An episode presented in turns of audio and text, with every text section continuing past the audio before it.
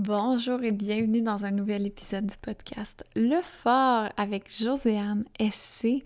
Et aujourd'hui, on a un épisode bien particulier pour deux raisons.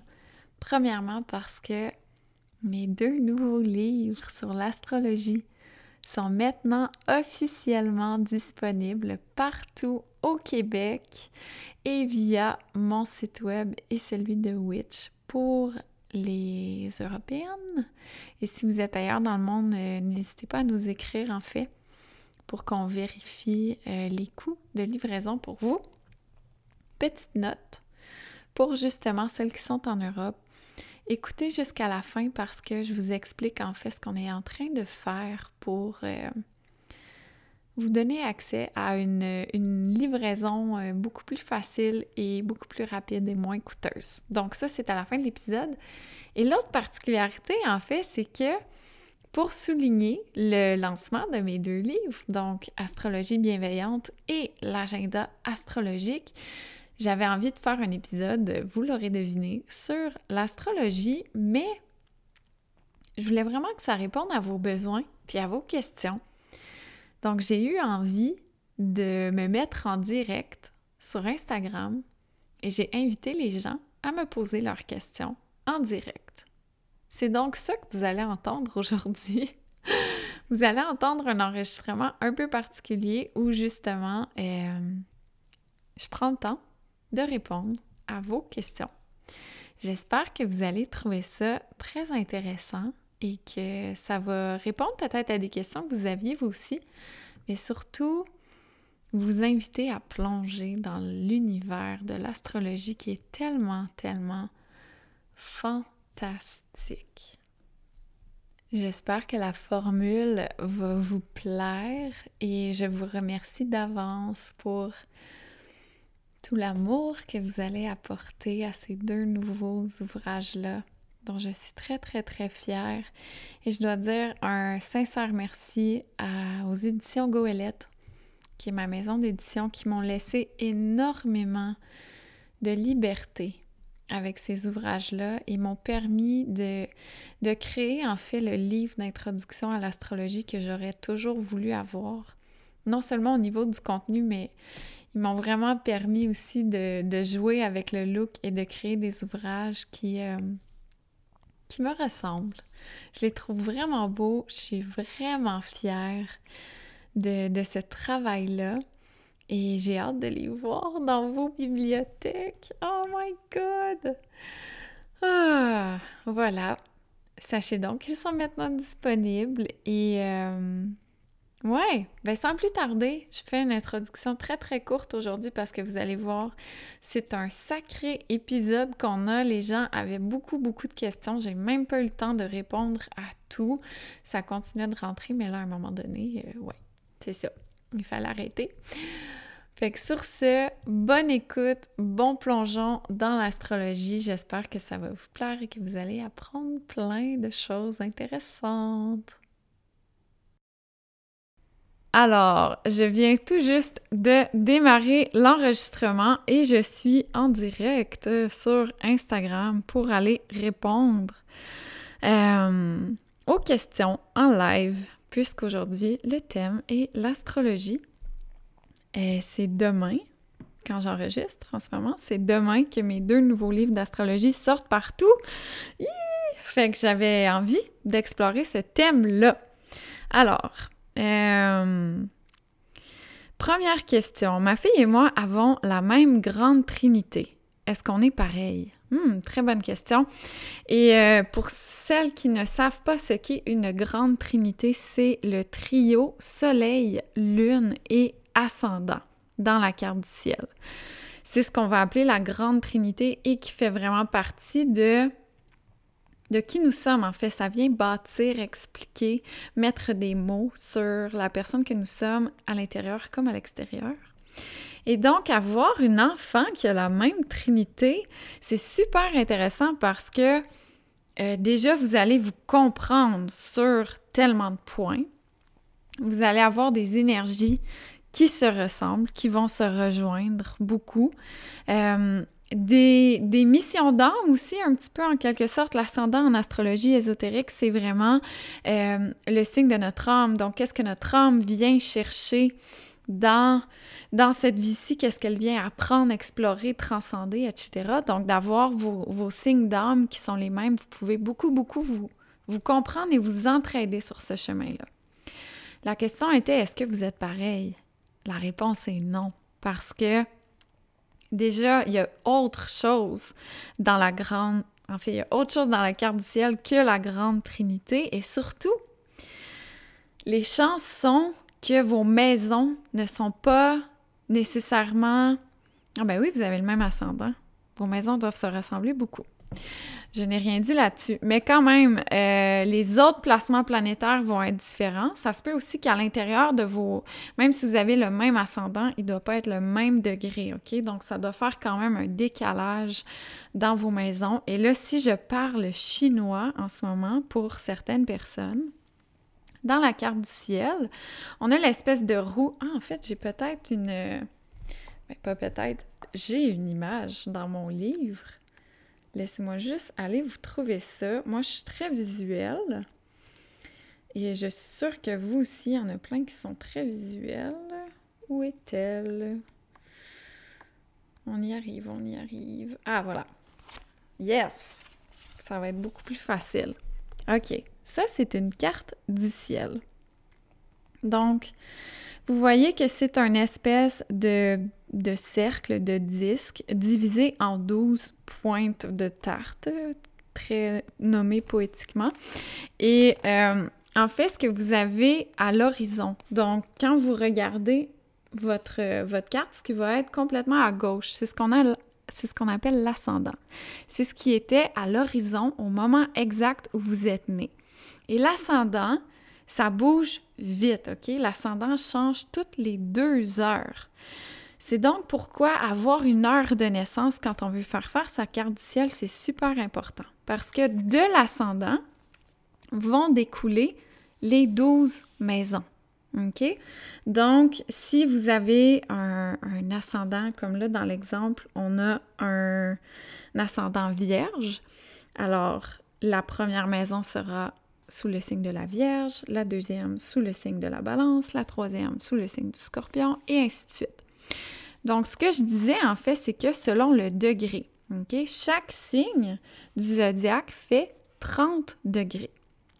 Alors peut-être que ta fille et toi avez, euh, peut-être que toi par exemple tu es euh, Capricorne 3 euh, degrés, puis ta fille est Capricorne 28 degrés. Fait que là, les maisons risquent d'être vraiment différentes, en fait, probablement toutes décalées d'un signe.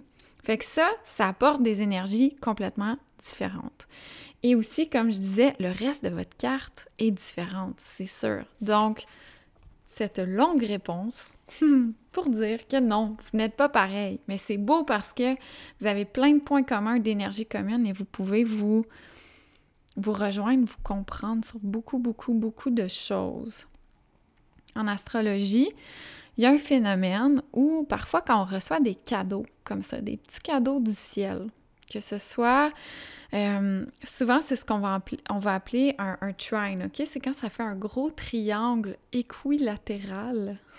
Je ressors mes notions de mathématiques euh, secondaire 1.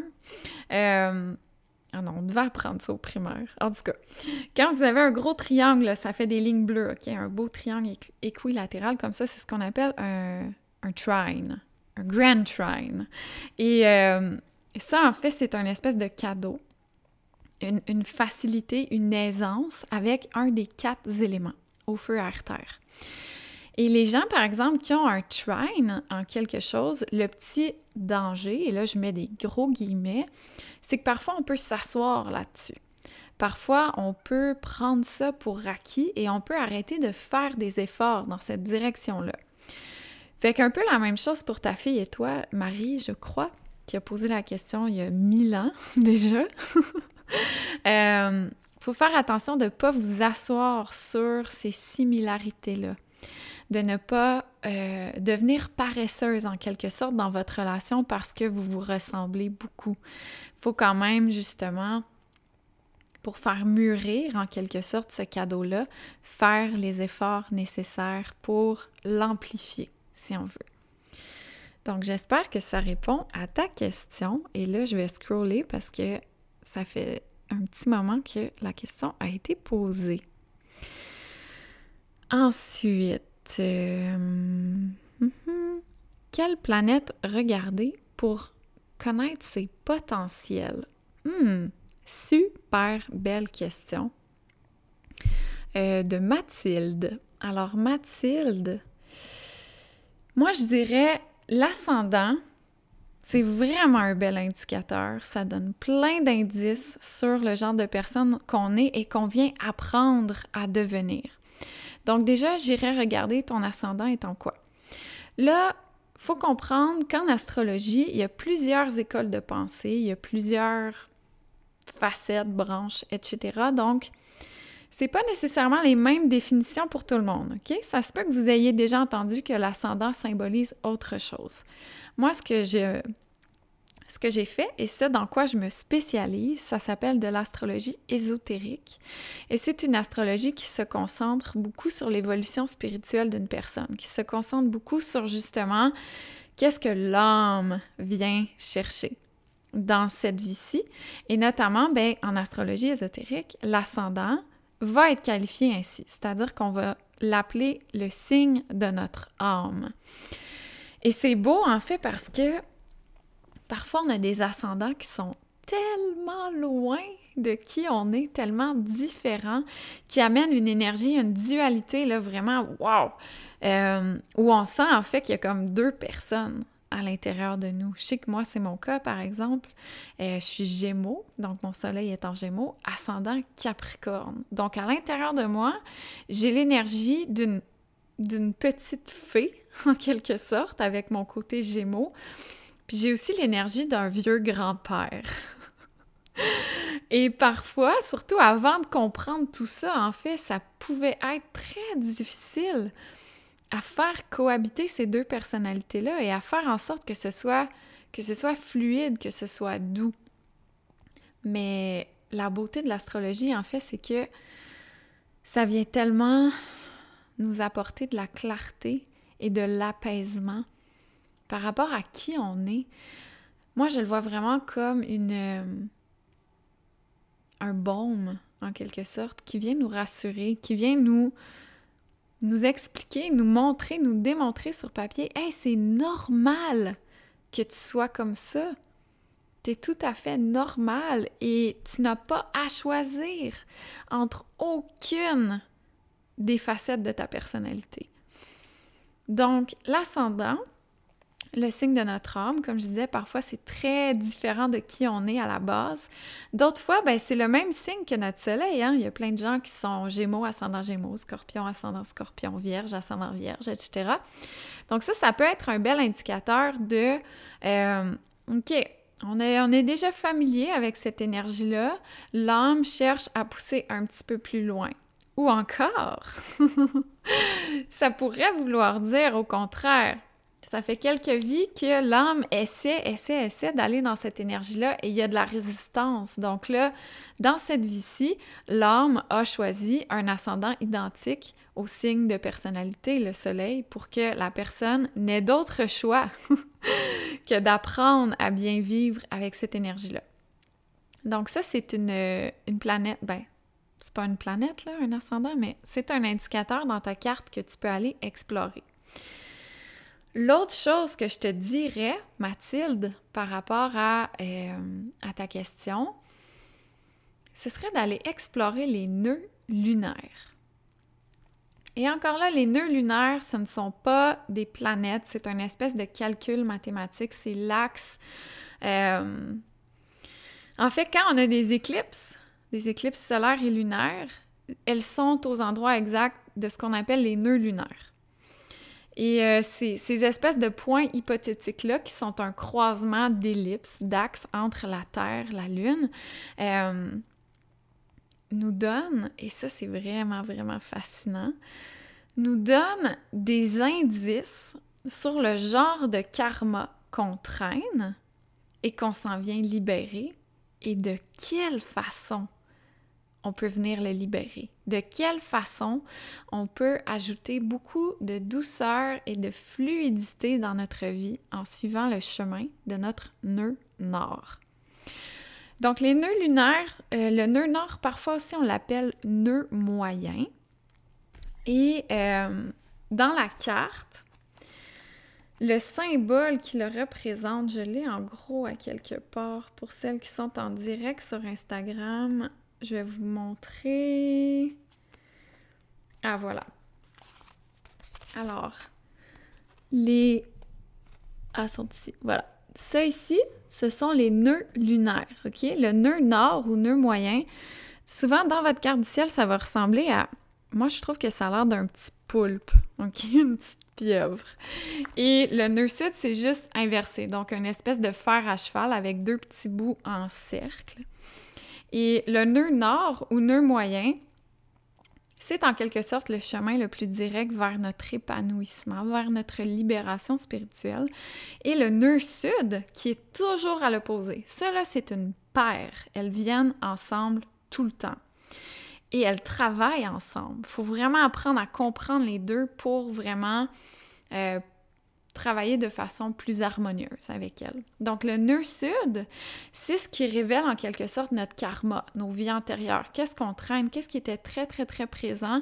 Et qui dans cette vie-ci, on s'apprête à être capable de d'en libérer une partie, de prendre un autre chemin. Et la la direction à suivre en fait, c'est celle de notre nœud nord.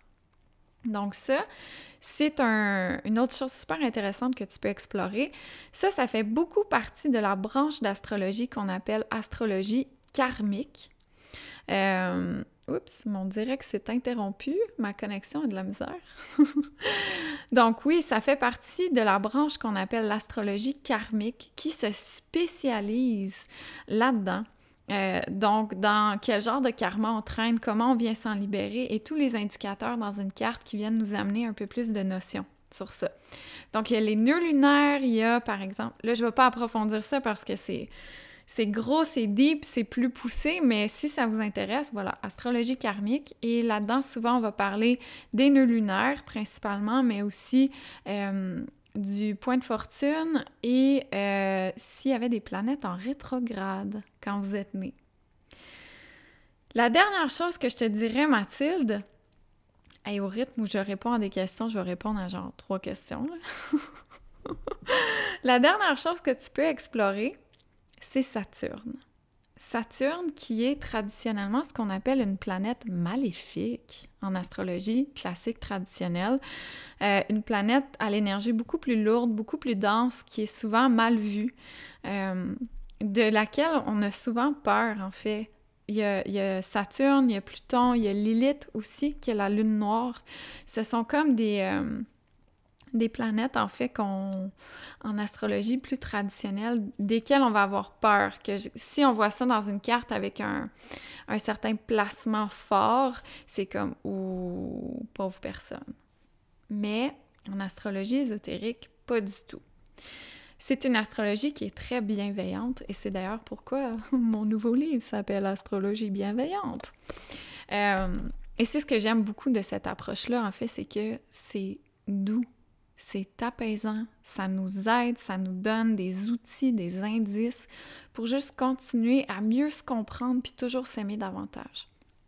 Donc tout ça pour dire, Saturne en astrologie ésotérique, c'est la planète de nos leçons de vie.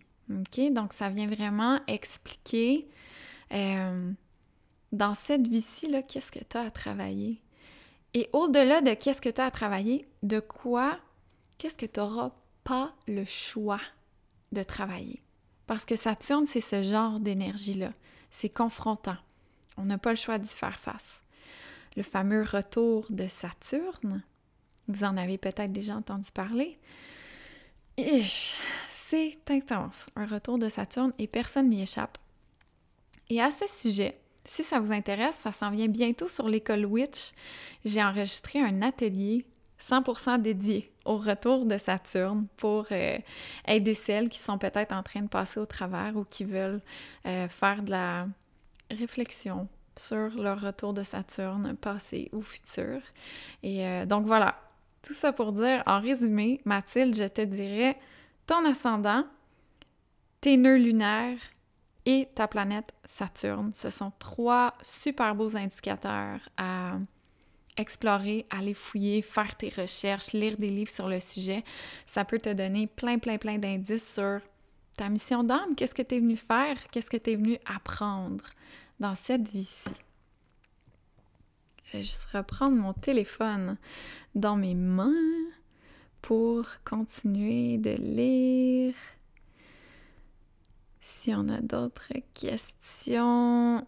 Les maisons. J'aimerais plus comprendre les maisons. Alors, vous vous souvenez, les maisons, ce sont nos pointes de tarte hein, dans la carte du ciel. Et les maisons, en fait, ce sont comme, ça représente des sphères, en quelque sorte, de notre vie. Euh, donc, par exemple, la, la planète pourrait être, la planète amène une certaine énergie. La planète va être dans un signe particulier qui, lui, va amener, moi, je, dans mon cours d'astrologie, j'appelle ça des morceaux de casse-tête, OK? Fait que la planète arrive avec sa propre énergie à la base. On va se donner un exemple pour que ce soit un petit peu plus clair, OK? Disons euh, la planète Vénus, qui est une de mes préférées. Donc, Vénus arrive avec une énergie euh, très féminine, beaucoup dans l'abondance, beaucoup dans le fait de s'aimer, de s'accepter, d'accepter de recevoir. C'est très, euh, c'est très sensuel, Vénus aussi. C'est beaucoup dans le corps, dans les cinq sens, dans le, le fait d'être humain, tu sais. On est des, humains dans une réalité 3D avec des expériences d'humains. Tu Vénus nous rappelle que oui, c'est beau, là, la spiritualité, puis le développement, puis la 5D, puis la pleine conscience, puis blablabla, mais la réalité est qu'on est humain, dans un corps d'humain, avec une réalité physique et matérielle. Fait que Vénus, ça amène une vibe aussi de... Euh, c'est tout ce qui touche les finances, l'argent, notre relation à l'argent, notre relation à l'abondance, notre relation au manque, OK? Donc, Vénus arrive avec son énergie. Et là, Vénus, dans notre carte du ciel hypothétique, tomberait, par exemple, sous le signe du cancer. Ah non, ça, c'est trop facile. C'est deux énergies qui vont trop bien ensemble. Euh, tombe sous le signe du Capricorne. OK? Donc là, le Capricorne, c'est un autre morceau de casse-tête qui arrive avec son énergie à lui. Puis là, dans le Capricorne, là, on est dans l'énergie de la crone, de la grand-mère, de la vieille sage, de celle qui en a vu d'autres qui a pas le temps de niaiser, qui a pas envie de niaiser, qui dit les vraies affaires, qui a qui vient avec un immense caractère de force, de résilience, qui en a vu d'autres, qui a tout vu, qui a tout vécu, et qui est encore là, et qui est encore capable de s'incarner dans l'amour. Le Capricorne, ça paraît pas, mais c'est une énergie féminine aussi. C'est juste une énergie féminine de laquelle on s'est tellement déconnecté, celle de la crone, de la grand-mère, de la vieille sage, que on a de la difficulté à le voir comme ça aujourd'hui. Fait que là, on a notre planète Vénus qui est, tu sais, all about sensuality, puis le plaisir, puis qu'est-ce qu'on aime, puis qu'est-ce qu'on trouve beau, puis c'est l'amour, puis la beauté, nanana. Et là, on y appose l'énergie du Capricorne. Donc là, OK, vous voyez que ça vient de se teinter vraiment différemment. On vient euh, de créer, par exemple, une personne qui aime euh, qui aime... Euh, c'est sûr que cette personne-là aime les Jeux olympiques, puis qu'elle pleure aux Jeux olympiques. tu sais, qui aime... Euh, qui aime la détermination, qui aime les, les, histoires comme ça de gens déterminés, persévérants, qui ont réussi à réaliser leurs rêves, qui aime le petit côté visionnaire, ambitieux, tu sais, d'être capable de se projeter, de voir plus loin, puis de prendre action au quotidien, qui aime travailler fort, qui aime la constance. Fait que vous voyez que, oh, ok, c'est deux énergies différentes qui vont créer un, un, Vénus complètement différent que si, par exemple, la personne avait un Vénus en Gémeaux ou un Vénus en Poisson ou peu importe. Et là, pour répondre à la question, on vient mettre ça dans une maison. Donc les maisons, ça vient indiquer en quelque sorte la planète puis le signe qui viennent combiner leur énergie. Dans quelle sphère de notre vie vont-elles particulièrement se révéler? Les maisons, moi, je le vois un peu comme si euh, vous aviez une lampe torche, une lampe de poche. Et que quand vous regardez votre carte du ciel et l'énergie de la planète est, euh, du signe, oui, c'est comme si ça, venait vous mettre une lumière, de comme, hey, porte attention, ça va surtout être dans cette sphère-là de ta vie que ça va prendre sa place, que ça va se révéler, que tu vas avoir des leçons, des apprentissages avec tout ça. Donc, dans notre exemple, euh, notre Vénus en Capricorne dans la troisième maison, qui est la maison du Gémeaux, des communications, de la communauté, des, relations très très près de nous, des mots, n'aura pas du tout la même énergie que un Vénus en Capricorne dans la huitième maison, qui est celle du Scorpion, qui là, c'est la maison des, des, mystères, de tout ce qui est mystique, de tout ce qui est profond, des secrets, euh, de l'argent, mais de manière... Euh, pas notre argent à nous, tu sais. L'argent qui vient jusqu'à nous, mais avec quelqu'un d'autre. Euh, souvent, on dit que c'est la maison des taxes. là, c'est plate, la maison des taxes, mais la notion qu'il y a derrière ça, en fait, c'est que c'est de l'argent en lien avec nous, mais pas nécessairement directement avec nous. Fait que taxes, héritage, impôts, euh, peut-être si vous avez des clients aussi, ça peut être une, maison intéressante. Fait que bref, tout ça pour dire que les maisons, c'est comme des morceaux de casse-tête supplémentaires, des indices supplémentaires qui viennent nous montrer à quel endroit dans notre vie, principalement, cette énergie-là va se révéler. Fait que chaque maison gouverne ses propres, ses propres sphères, si on veut. Et euh, ça, euh, ça se trouve super facilement en ligne. Vous pourriez aller voir le euh, symbolique des maisons en astrologie. Faites quelques ressources quand même. Hein. Je dis tout le temps, c'est super important de faire plus qu'une source. L'astrologie, c'est vaste.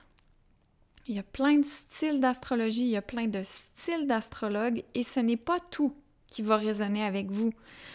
Si vous tombez sur un, astrologue plus traditionnel, par exemple, ben, il n'y a pas juste des planètes maléfiques, il y a des maisons aussi que c'est comme Oh mon Dieu, cette personne est vouée à une vie terrible parce qu'elle a toutes ses planètes dans la douzième maison, par exemple. Fait que, tu sais, allez voir plusieurs sources, puis connectez à votre corps. Fiez-vous aux euh, indices qu'ils vous donnent.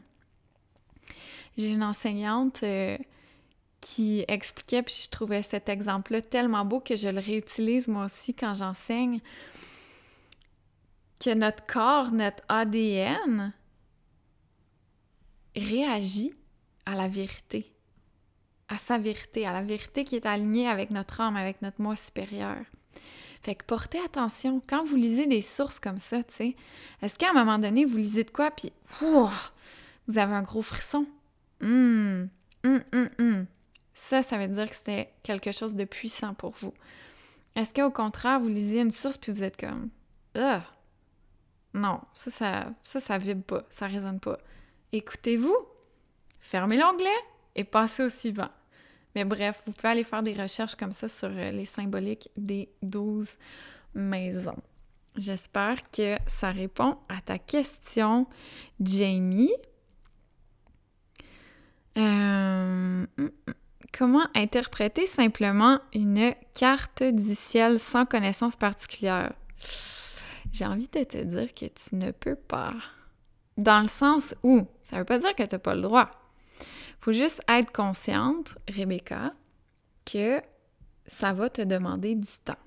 Ça va te demander des recherches. C'est pas pour rien qu'il y a des astrologues qui font ça comme métier. C'est beaucoup d'études, beaucoup de connaissances, beaucoup de pratiques pour vraiment interpréter des cartes du ciel. Ce que tu peux faire, par contre, c'est t'amuser à aller comprendre, explorer, par exemple, ta grande trinité, comme on a dit, soleil, lune, ascendant, puis d'ajouter à ça, OK, ils sont dans quelle maison, d'aller faire des recherches. Tu sais, par exemple, euh, euh, Soleil en Sagittaire, douzième maison, ben, tu sais, d'aller faire des recherches. OK, un soleil, sagittaire, douzième maison. D'aller voir plein de sources. Euh, d'apprendre dans les livres aussi. Mais il faut juste être consciente que, pour vrai, là, c'est gros l'astrologie. Fait qu'il faut pas penser que juste en ayant généré notre carte du ciel, on, voilà, on est autonome puis on va comprendre. Euh, je vous encourage à le faire. C'est tellement intéressant et gageons que vous aussi, vous allez tomber dans la marmite de l'astrologie.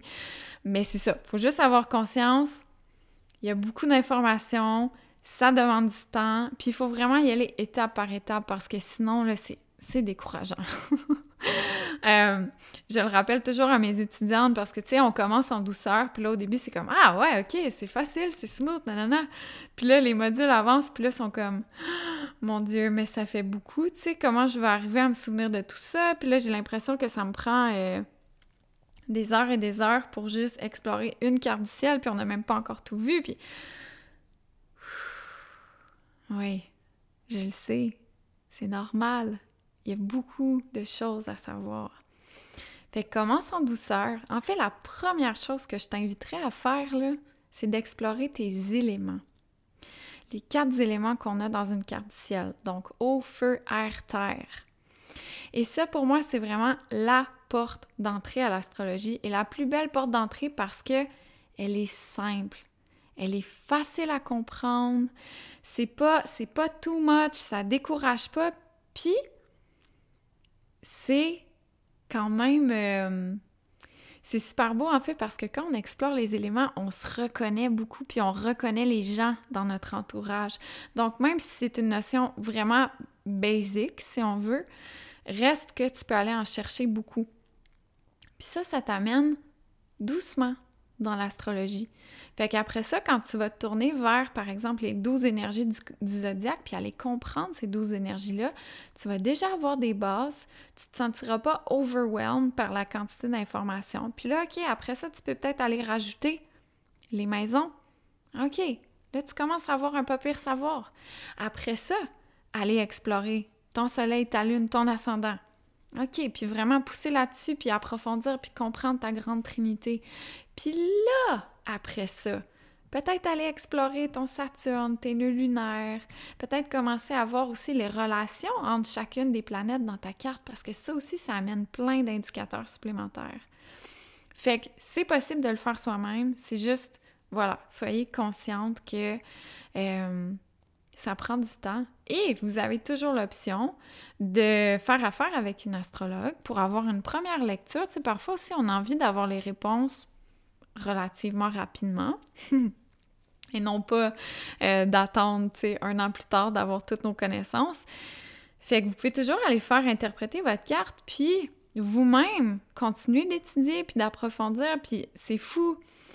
Euh, par exemple, tous les astrologues qui m'ont fait des lectures de ma carte du ciel, j'ai jamais eu la même expérience et j'ai eu euh, plein de trucs qui ont été mis en lumière que moi j'avais pas vu, que l'autre astrologue avait pas vu. Fait que c'est comme tout le monde finit par développer aussi sa pratique, son intuition astrologique. Fait que c'est pas parce que vous faites faire votre carte du ciel une fois que ah bon ben voilà, c'est fini, vous avez plus rien à faire et euh, vous pouvez laisser ça se déposer. Tu sais, c'est comme vous pouvez toujours approfondir plus votre carte du ciel, puis vous-même avoir des nouvelles visions, des nouveaux insights, mais aussi aller la faire faire par une autre astrologue pour voir ce qu'elle a à vous dire. Fait que c'est vraiment, je vous dis là, et que c'est fascinant et que c'est vaste l'astrologie, c'est tellement beau. Et d'ailleurs, c'est pour ça que euh, mon livre, L'astrologie bienveillante, c'est le, c'est le tome 1, guys. il y aura tome 2 éventuellement. Euh, mais en fait, le, premier, il se consacre entièrement aux quatre éléments parce que j'avais vraiment envie d'établir des bonnes bases. Puis que les gens qui ont envie de s'initier à l'astrologie, qui aient du fun à le faire. Que ce soit facile à comprendre, qu'ils se reconnaissent, qu'ils reconnaissent les gens autour d'eux, puis qu'ils aient envie de poursuivre comme ça, sans se sentir comme « wow », dépassé par euh, la montagne qu'est l'astrologie. J'espère que ça répond à ta question. As-tu un bon livre pour en apprendre plus sur l'astrologie? Pour quelqu'un qui n'y connaît rien? regarde ça. Maintenant, je peux dire le mien.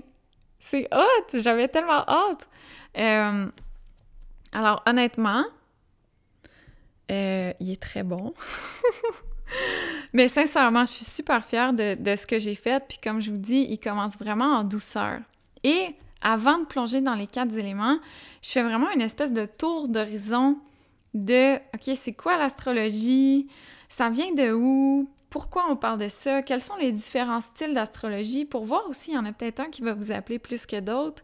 Euh, puis je réponds à plein de questions du genre, ben c'est quoi une carte du ciel? Pourquoi faut mon heure de naissance? Si je l'ai pas, qu'est-ce que ça fait? Si j'ai un jumeau, qu'est-ce que ça fait?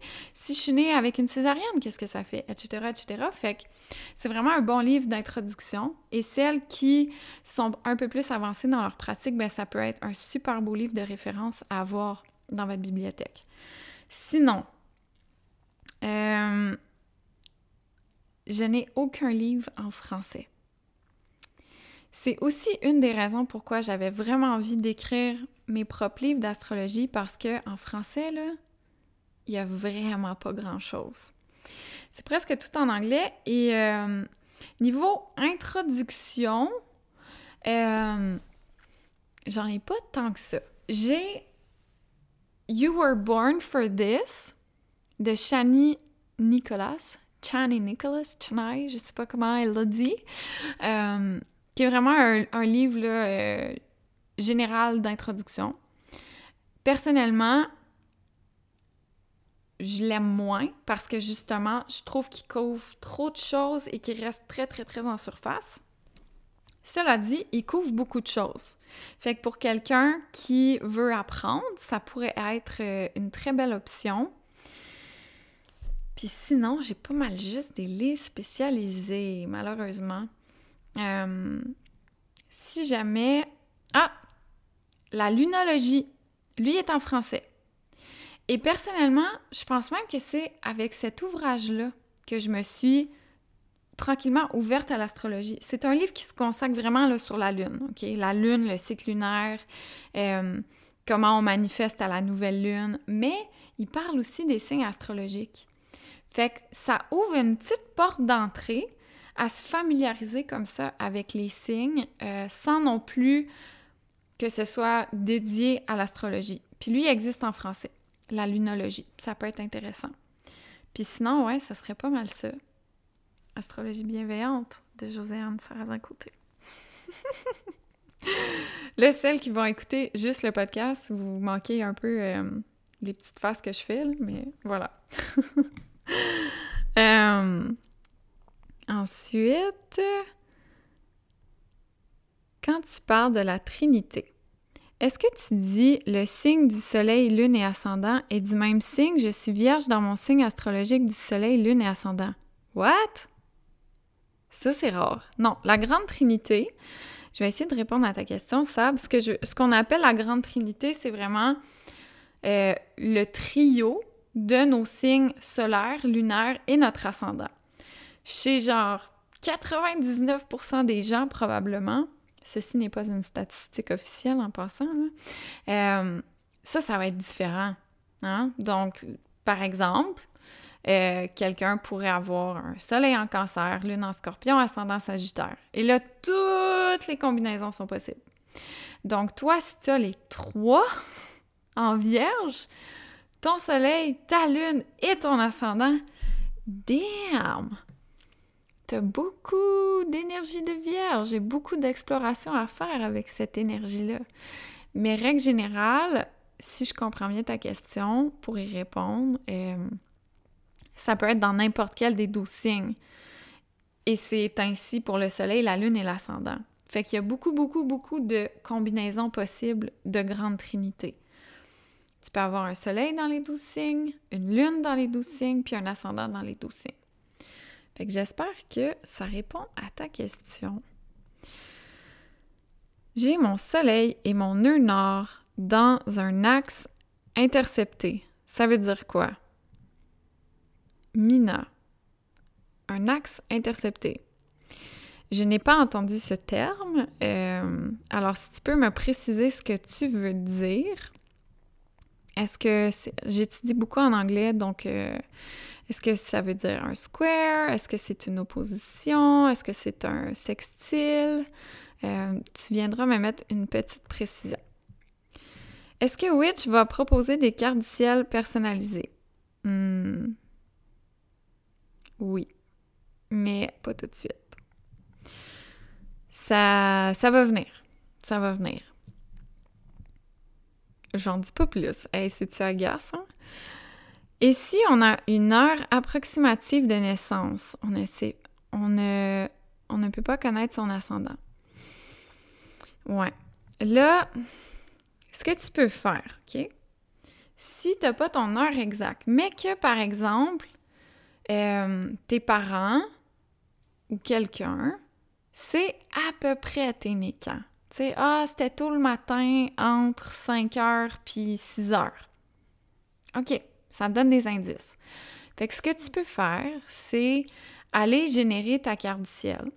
Personnellement, le site que je recommande tout le temps, puis c'est gratuit, puis j'ai aucun lien d'affiliation. C'est vraiment juste un très bon site pour le faire. Fait que c'est celui que je recommande. C'est astro.com. Et là, sur astro.com, tu vas aller rentrer tes informations. Puis là, commence par exemple avec 5 heures du matin. Fait que tu génères ta carte, puis là, tu vas observer. Euh, surtout ton ascendant, puis ta lune. Le reste, ça bouge pas si vite, OK? Ça devrait pas changer de signe ou de maison. Mais ton ascendant puis ta lune, ça se peut. Ton soleil aussi peut-être, si t'es comme sur la limite de deux saisons astrologiques, hein? Euh, fait que vérifie ça. Après ça, génère une deuxième carte avec 5 heures et quart. Puis une troisième carte avec 5 heures et demie. Une quatrième avec 5h45, puis une cinquième avec 6 heures du matin.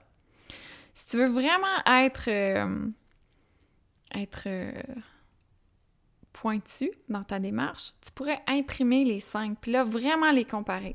Puis va voir, est-ce qu'il y a des choses qui changent? Ça se peut que non. Évidemment, euh, les maisons vont toujours décaler un petit peu, mais ça se peut que tes planètes restent exactement dans les mêmes maisons. Euh, fait que va voir. Si jamais tu te rends compte que il n'y a, rien qui change, ben là, tu pourrais mettre une heure médiane, comme 5h30, et avoir l'esprit tranquille que même si c'est pas peut-être 100% précis, ben ce l'est à 97% et être en confiance de faire interpréter ta carte du ciel. Là où ça devient compliqué, c'est s'il y a des choses qui changent. Parce que hum, souvent notre ego, il embarque là-dedans. Il embarque puis il a envie. Euh, tu sais, par exemple, je sais pas moi, si euh, euh, ça passe de vierge à balance ou de scorpion à sagittaire, tu sais, ton ascendant et que ton, ton ego veut s'identifier beaucoup plus à l'énergie du Sagittaire, ben là, ça se peut que tu dises Ah ouais, je me reconnais beaucoup plus là-dedans, euh, même, mais c'est peut-être pas le cas. Hein? Peut-être que tu es réellement un ascendant scorpion. Fait que c'est là où ça devient un petit peu plus tricky. Tu sais, je pense qu'il y a beaucoup de travail d'exploration personnelle, d'introspection à faire euh, pour essayer de voir ce qui résonne le plus avec toi, mais pour vrai de vrai. Puis sinon, de pousser un peu tes démarches, d'appeler peut-être l'hôpital où tu es né pour avoir ton heure de naissance, ça peut être vraiment une, belle chose à faire parce que si ça change quelque chose, ben ça va vraiment changer ta carte du ciel. J'espère que ça répond à ta question. Ma répartition dans mes éléments est 3, 5, 1, 1. très intéressant, Maya.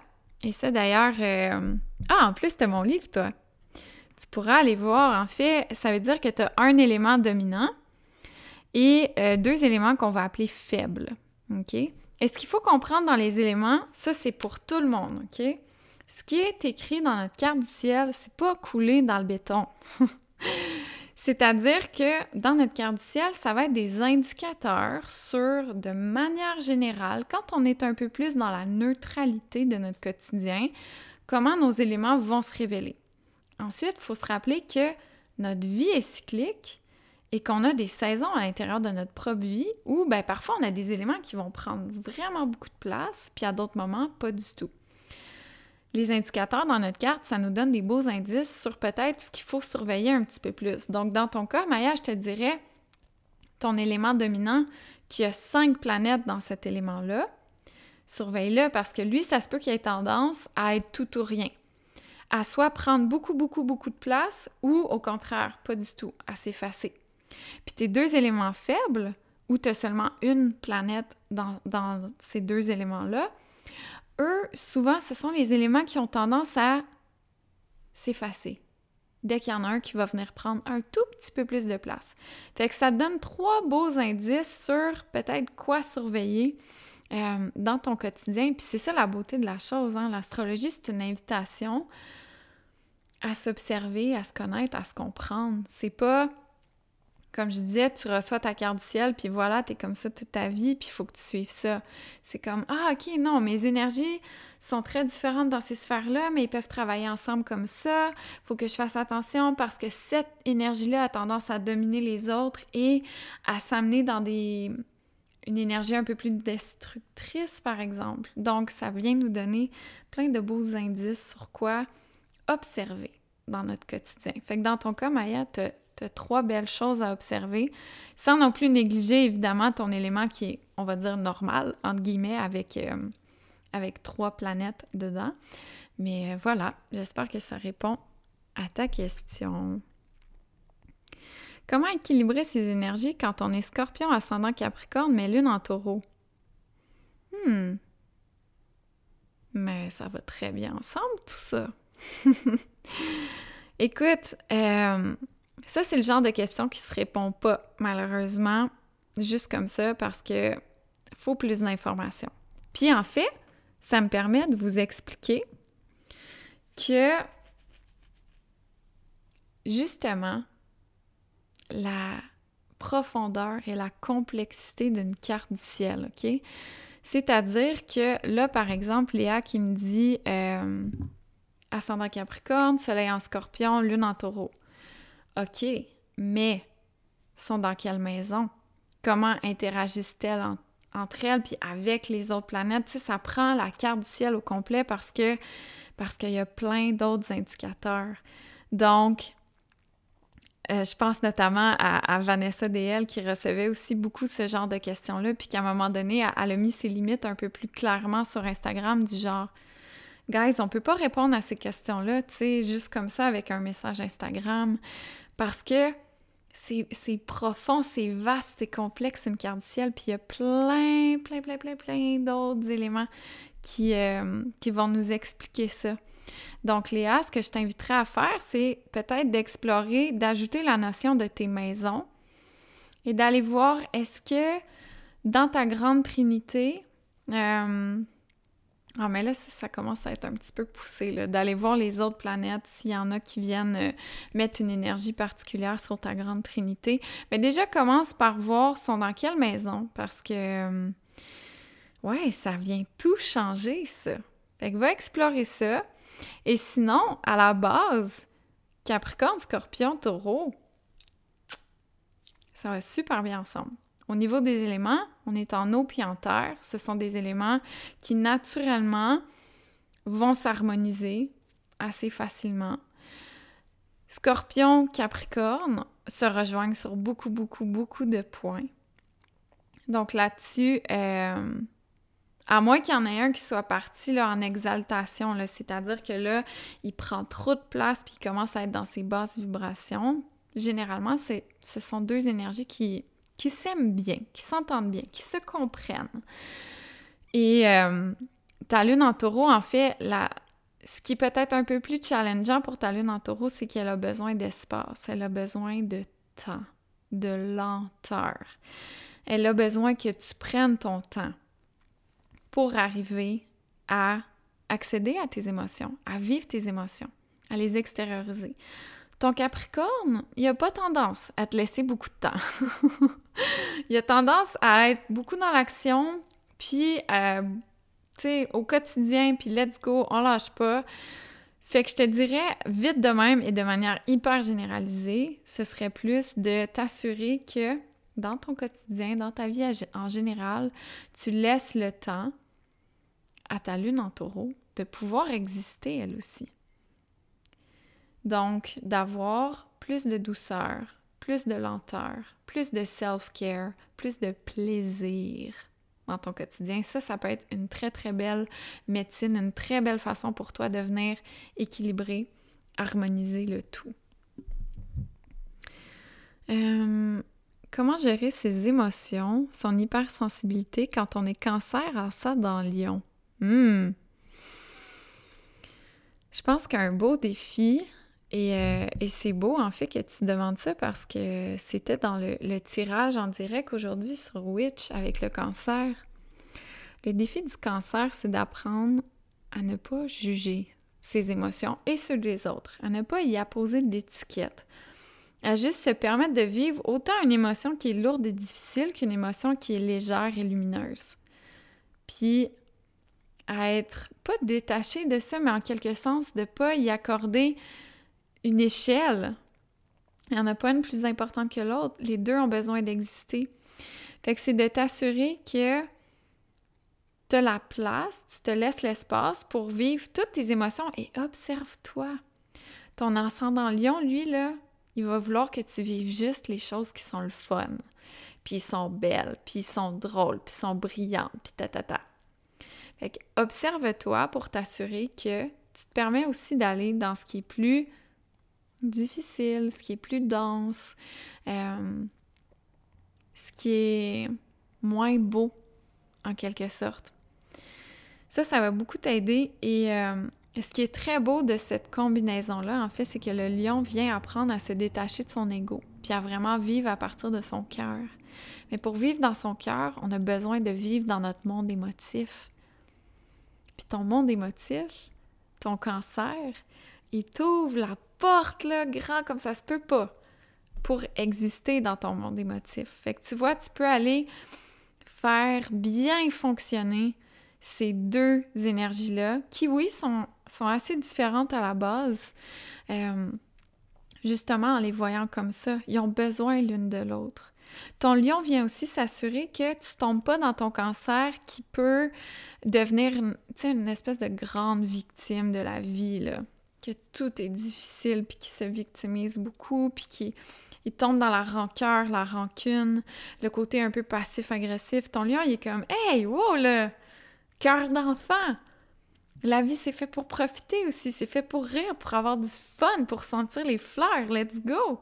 Fait c'est vraiment un, un beau combo d'énergie qui peuvent beaucoup, beaucoup, beaucoup s'entraider. OK? J'espère que je, ça t'aide à le voir ainsi. Je suis née par césarienne. Ma date, heure de naissance est donc programmée. Ma carte du ciel est-elle faussée? Hum, pas du tout. Super intéressant comme, euh, comme question, en fait. Et là, hein, vous prenez ce que vous voulez. Moi, je vous partage un peu ma vision des choses, mais ma vision des choses et de l'astrologie ésotérique en général, c'est que c'était prévu ainsi dans le sens où votre âme le savait. Votre âme a choisi ces parents-là pour une raison, ce moment de conception-là pour une raison.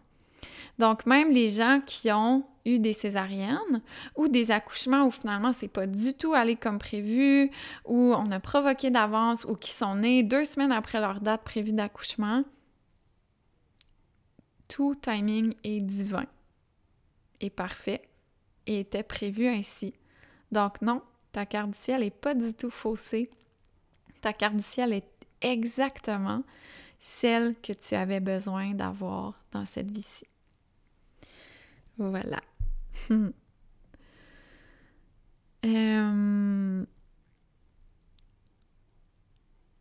ah bon, ben voilà, on a eu une deuxième question pareille.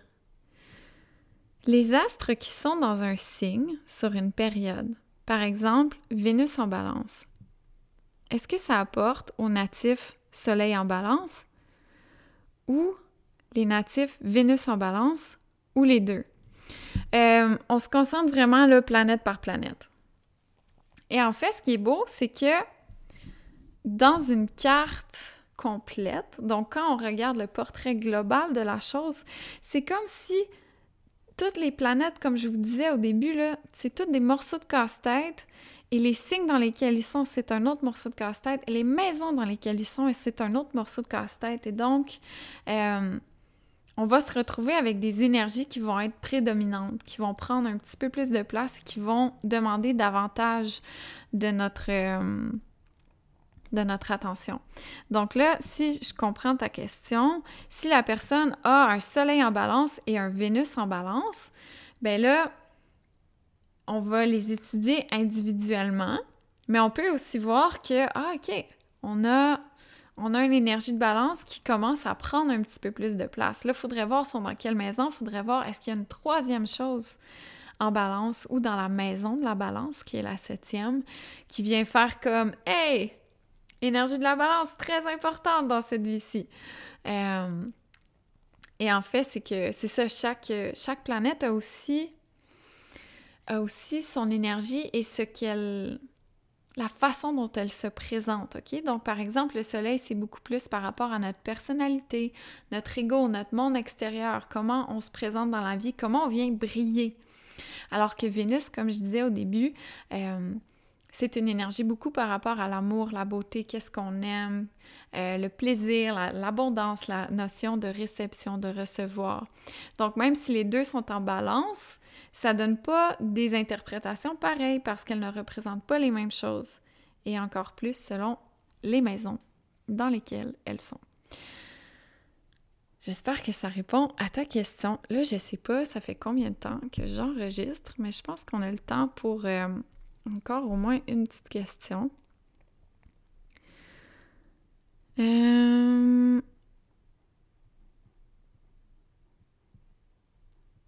voilà, ça j'ai répondu pour la césarienne avec une grosse, grosse, grosse prématuration. Ça ne force pas. Euh, ok, super. Bon, ça buguait tantôt. Alors, pour celles qui sont dans le podcast, euh, désolée. je scroll en même temps. Peut-être que je vais aller euh, couper ça. Ah, merci pour tous les bons mots sur ma formation. Ça me fait vraiment chaud au cœur. Et euh, pour celles qui sont sur Instagram et qui demandent s'il va y avoir un replay, mais ben, je suis en train d'enregistrer mon podcast. Fait que vous allez pouvoir l'écouter en podcast. Euh, est-ce qu'on parle de l'astrologie karmique dans les livres et quelle est la différence entre l'astrologie ésotérique et karmique? Merci. Alors, l'astrologie ésotérique, c'est vraiment plus au niveau de l'âme, qu'est-ce qu'elle vient chercher dans son évolution spirituelle. L'astrologie karmique se concentre vraiment sur le karma. Donc, il y a cette notion-là de qu'est-ce qu'on traîne. L'accent va beaucoup être mis sur qu'est-ce qu'on traîne, comment on arrive dans cette vie-ci. Et à partir de ce point-là, qui n'est pas neutre parce qu'on a un gros, gros bagage de nos vies antérieures, comment on vient arriver à notre libération. Et euh, justement, quand j'étudiais l'astrologie karmique, euh, une façon de voir les choses, c'était qu'en astrologie karmique, la chose la plus importante dans une carte du ciel, c'est le nœud nord et que tout le reste de la carte du ciel vient expliquer comment on va arriver à ce nœud nord-là.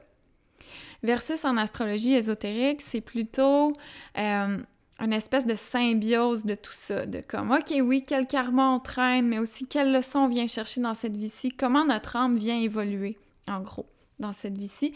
Et c'est une approche, comme je disais, très, très bienveillante. C'est une approche très, très douce. Euh, l'astrologie karmique, c'est assez bienveillant aussi, je dirais, mais des fois, tu lis des affaires et t'es comme, oui, boy, ok, c'est pas facile ça. Euh, ouais, c'est peut-être un petit peu plus, on va dire, dense. C'est pas, c'est pas négatif, c'est pas... Moi, je trouve ça fascinant, l'astrologie karmique, euh, mais ça met beaucoup l'accent sur un peu nos problèmes, puis comment on vient s'en libérer. versus l'astrologie ésotérique, c'est plus comment tu viens t'épanouir, point. Mettons que je résume vraiment, vraiment brièvement. Euh, écoute, euh, la formation est vraiment faisable à ton rythme et euh, tu n'es pas obligé de la faire non plus dans les délais prescrits. J'ai fait beaucoup de formations comme ça personnellement où je les ai achetées puis finalement je les fait deux ans plus tard.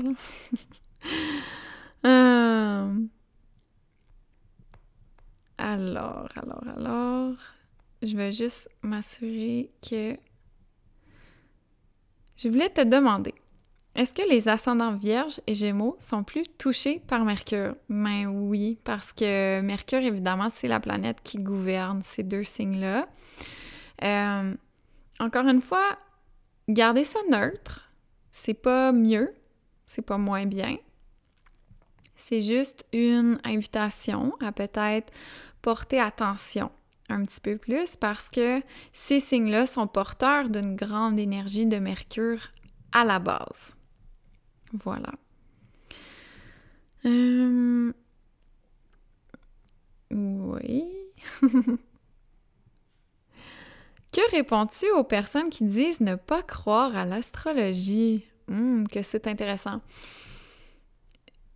Ça m'arrive pas souvent d'après moi, je filtre un peu ces personnes-là. Et en fait, euh, ma, mission dans la vie n'est pas de convaincre quiconque. Fait que souvent, en fait, je perds vraiment pas d'énergie là-dedans. Et, euh,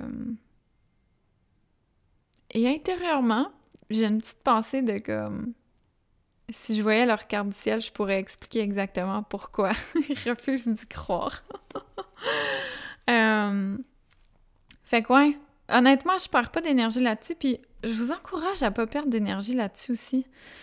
Euh, mettez votre énergie sur ce qui vous passionne, sur ce, que vous aimez, ce qui vous apporte de la légèreté, de la joie, du bien-être. Tu sais, who cares ce que les autres pensent, honnêtement? Et euh, souvent, en fait, c'est beaucoup plus en se permettant d'exister, tout simplement, qu'on arrive à, là, j'ouvre mes guillemets, convaincre les gens sans le vouloir. Parce qu'on on walk the talk, parce que parce qu'on incarne. On incarne ce qu'on dit, on incarne qui on est réellement.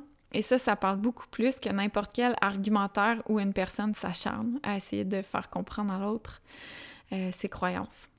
Fait que personnellement, je leur réponds rien. je suis OK, mais il n'y a pas de problème. Celles qui sont nées, par exemple, euh, dans l'exemple, par exemple, dans l'exemple, oui, euh, la personne est née le 23 octobre et n'est pas capable de savoir et quel signe parce qu'elle est sur la limite balance et scorpion. Ça change tout le temps. C'est pour ça que personnellement, je recommande uniquement astro.com.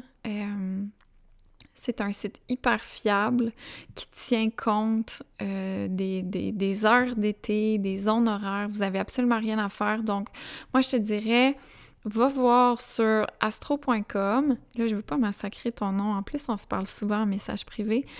Amadou Mokhtaria.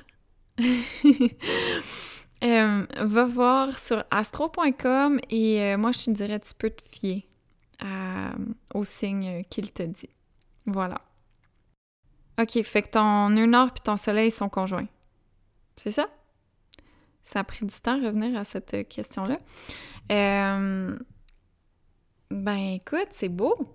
C'est vraiment beau avoir un soleil puis un nœud nord conjoint parce que c'est comme un, une, une facilité un peu plus accessible à marcher justement le chemin de ton nœud nord.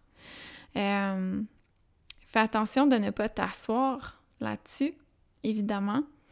Et ça pourrait être super intéressant d'aller voir pour toi justement cette énergie du zodiaque-là, comment se révèle-t-elle vraiment dans ces hautes vibrations euh, pour te donner un peu des, outils, des indicateurs à comment prendre cette voie-là qui, elle, va d'elle-même activer ton nœud nord en quelque sorte?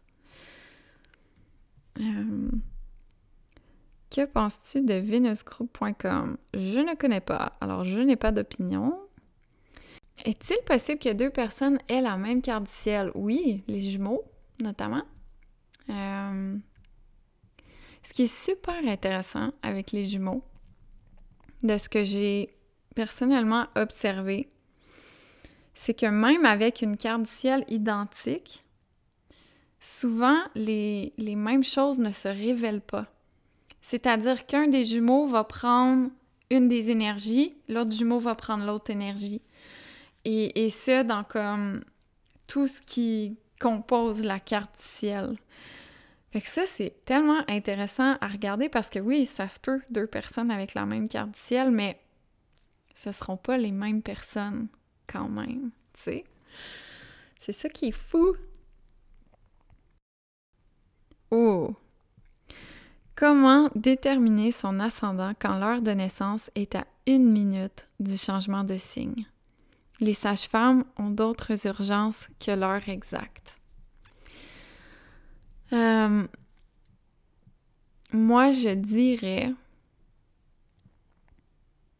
Moi, je dirais de faire confiance. C'est-à-dire que l'heure qui aura été inscrite par les sages-femmes sur, ton certificat, euh, de faire confiance que, gars, c'est la bonne, puis c'est ce que tu as besoin d'explorer. Fait que j'irai pas comme gratter à ce point-là.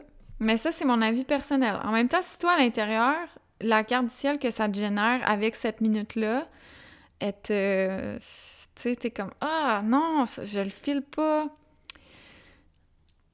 Ouais, mais tu vois, là, je suis en train de dire ça, puis je suis comme « Ah non, mais t'en as probablement encore plus besoin si ça, c'est ta réaction. » Fait que, ouais, fais confiance.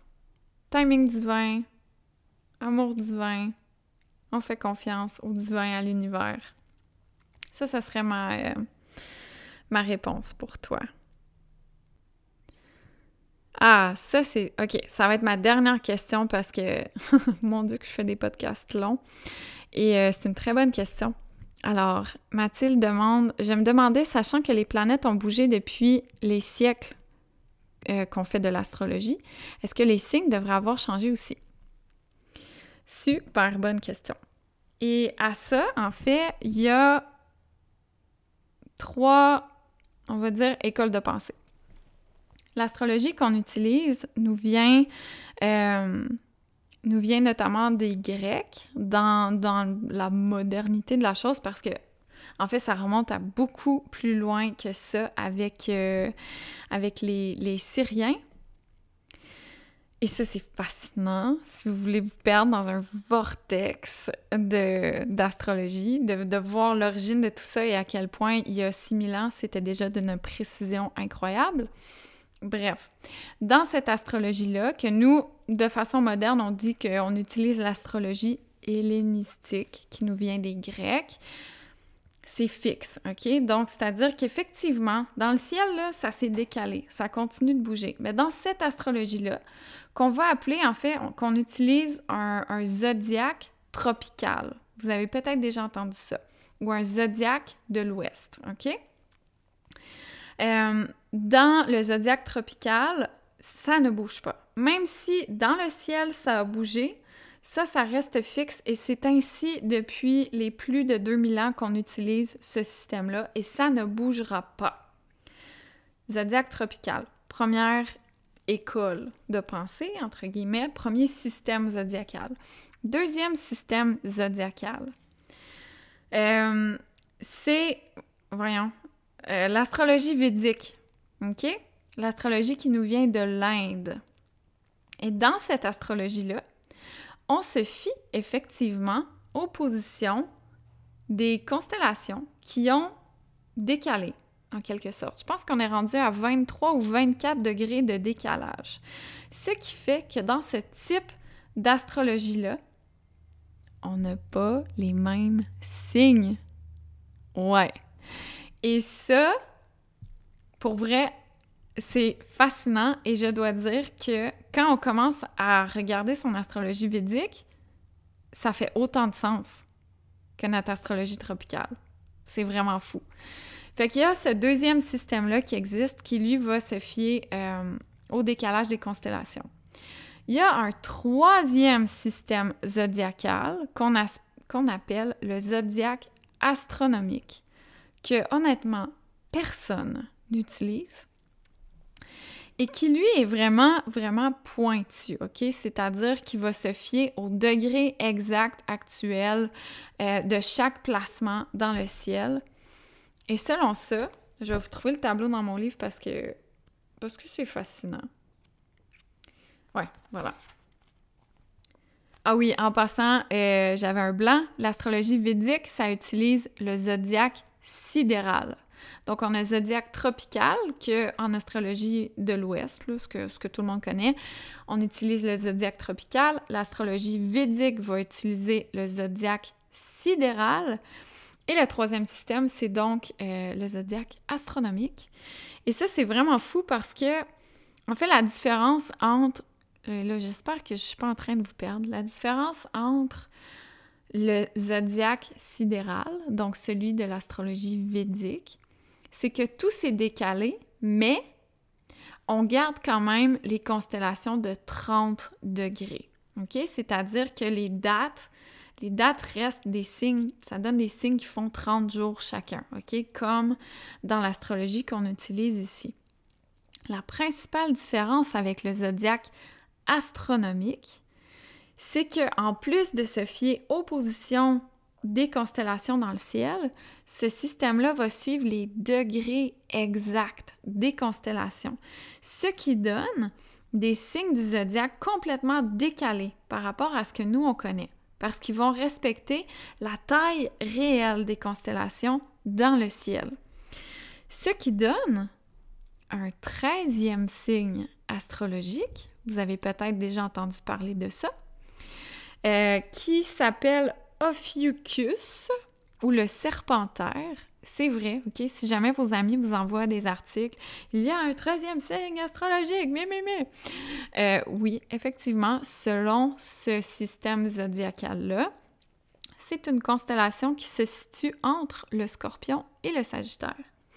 Et ce qui est vraiment euh, fascinant, disons, avec ce système-là, c'est que, par exemple, le signe du scorpion dure neuf jours. C'est pas long, ça. Et le plus long, c'est le signe de la Vierge qui dure 44 jours. Donc ça, c'est la principale différence. Mais comme je vous dis, honnêtement, personne n'utilise ce système-là. Euh, que faites-vous-en pas avec ça. Vous pouvez en toute, euh, confiance continuer d'utiliser le zodiaque tropical ou le zodiaque sidéral si ça vous appelle. Hein. Ce sont deux, euh, deux très bonnes écoles euh, de pensée, d'astrologie. Donc, j'espère que ça répond à ta question, Mathilde, par rapport justement au décalage des constellations dans le ciel. Oui, effectivement, les, signes ont changé, mais pas dans l'astrologie qu'on utilise. Fait que sur ce. Ah, Seigneur. Je me fait tout le temps interrompre. Attendez, juste un instant. Mais non, là, je suis en direct. Je peux pas aller répondre à la porte. oh my god. Donc, sur ce, euh, merci à celle qui était là en direct. C'était super le fun de faire ça. Ça serait, ça serait chouette, en fait, de recommencer à un moment donné avec peut-être un autre sujet, comme ça que je puisse répondre en direct à vos questions. Merci de vous être prêté au jeu. Et euh, ben, je vais vous dire bye-bye sur Instagram, puis je vais venir terminer mon, mon épisode après en paix. Et voilà! C'est ce qui conclut donc euh, cet épisode un peu spécial aujourd'hui. Et... Euh, mon Dieu, c'est euh, un peu chiant au montage, euh, je vais vous le dire. en fait, euh, il a fallu que j'ai perdu l'introduction, il a fallu que je la réenregistre, puis j'allais exporter, j'ai perdu la conclusion aussi, il manque le trois quarts. Fait que je la réenregistre et j'ai essayé en fait de vous enlever les portions un peu plus longues là, où je, je scrollais, comme on dit, pour vérifier ce qui était. Ce qui, ben, s'il y avait des questions. Fait que bref, merci beaucoup pour votre écoute, pour votre temps Êtes-vous encore là? c'est un long épisode aujourd'hui, mais c'est fou à quel point il y a des choses à dire. Puis franchement, là, il restait plein de questions. J'ai même pas réussi à passer au travers de tout. Euh, j'aurais pu continuer comme ça à répondre à des questions pendant un autre euh, deux heures au moins. Mais c'est le fun!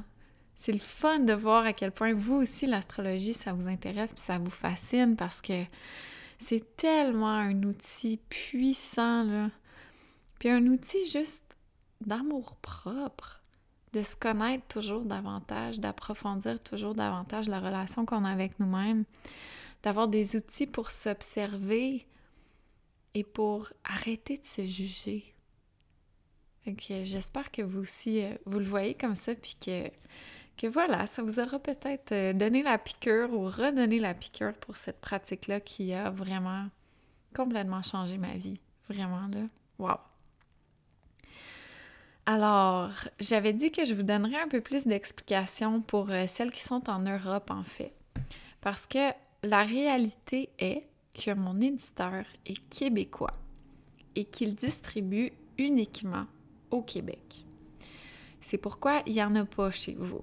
Vous vous pouvez pas les trouver en librairie, vous pouvez pas les trouver en, magasin, en grande surface. C'est vraiment pour l'Europe en ce moment, malheureusement, les seules options, c'est ou bien en version numérique ou bien via mon site web. Euh, à la question que je reçois à peu près 50 fois par jour, mais quand tes livres seront-ils disponibles en France? La réponse est je ne sais pas. Parce que ça prend une maison d'édition là-bas, qui distribue là-bas, qui veut bien acheter les droits et le publier chez vous. Par contre, puis c'est ça que je voulais vous dire aujourd'hui, tu sais, vraiment là, on vous oublie pas, puis on veut vraiment bien vous servir en Europe aussi. On est donc en train de travailler sur une solution, on va dire maison, pour que justement mes livres puis l'oracle Witch puisse se rendre beaucoup plus facilement jusqu'à vous. Donc, on est en train de voir pour nous envoyer des grosses quantités de stock à une membre de notre équipe, Allô Estelle, qui est déjà en France. Et donc, elle pourrait faire les envois européens à partir de la France, ce qui veut dire pour vous des, des envois pardon, beaucoup plus rapides et beaucoup moins coûteux. Fait que ça, on est en train de travailler fort là-dessus. Je peux pas vous donner de date, OK, de quand ça va arriver parce que, évidemment, il faut vérifier tout l'aspect légal de la chose. Il faut s'assurer de bien faire les choses. Et euh, aussi, il va falloir envoyer des grosses quantités à Estelle, justement, et donc des quantités de, ce, de cette quantité-là, de cette taille-là. Euh, ça va nécessiter probablement un envoi par bateau. Et ça, donc, ben malheureusement, c'est long. Fait que c'est pas, tu sais, c'est pas demain matin que ça, ça va être réglé, mais juste que vous sachiez qu'on travaille fort là-dessus, c'est en cours, ça s'en vient, puis, ben, qu'on vous voit, qu'on vous entend, puis qu'on veut bien vous servir parce que vous êtes une grosse partie de la communauté aussi, puis on ne vous oublie pas.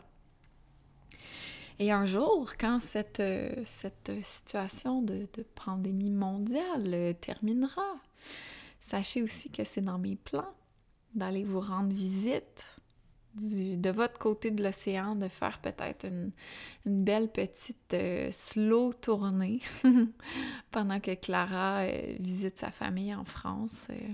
c'est dans mes plans. Est-ce que ce sera l'été prochain? Je sais pas. Mais c'est dans les plans. Fait que sur ce, je sais plus ce que j'avais dit dans ma première introduction. En plus, me semble qu'elle était quand même bonne. Euh, si vous avez plus de questions sur le livre, sur l'agenda, n'hésitez surtout pas. Et euh, on va aussi mettre à jour les pages de vente sur mon site web et sur Witch pour ajouter des photos de l'intérieur du livre. Je sais que vous étiez bien curieuse puis vous aviez hâte de voir. Ah, puis dernière chose, si vous êtes disponible vendredi, je fais un lancement virtuel hein, parce qu'évidemment, en ce moment, on ne peut pas faire de lancement en personne. C'est donc sur ma chaîne YouTube. vendredi 16 octobre pour la nouvelle lune en balance à midi heure du Québec, 18h en Europe. On se retrouve en fait pour un live sur YouTube et là, j'ai envie de guider une belle méditation pour qu'on connecte tout le monde ensemble. Puis ensuite, je vais faire une petite lecture du livre. Je vais vous partager des anecdotes par rapport à ce livre-là, par rapport à l'astrologie. Euh, et je vais répondre à vos questions en direct, que ce soit sur le processus de rédaction, sur l'astrologie en général, sur ben, n'importe quoi d'autre que vous avez envie de poser. Ça va être l'occasion. Et euh, pour celles qui seront vraiment présentes là, en direct, on va faire piger cinq livres de votre choix. Donc, vous avez le choix entre astrologie bienveillante ou l'agenda pardon, astrologique. Et euh, sinon, pour celles qui ne pourront pas être là en direct, faites-vous-en pas. Le live du lancement va être disponible par après sur ma chaîne YouTube Joséanne SC. Voilà tout le monde! Merci du fond du cœur pour votre temps, votre écoute, votre énergie. C'est vraiment un, privilège et un honneur de pouvoir passer du temps avec vous comme ça et partager les choses qui me passionnent et me tiennent à cœur. Merci beaucoup pour votre accueil et votre réception.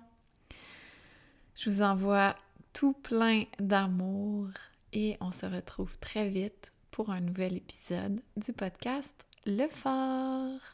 Bye tout le monde!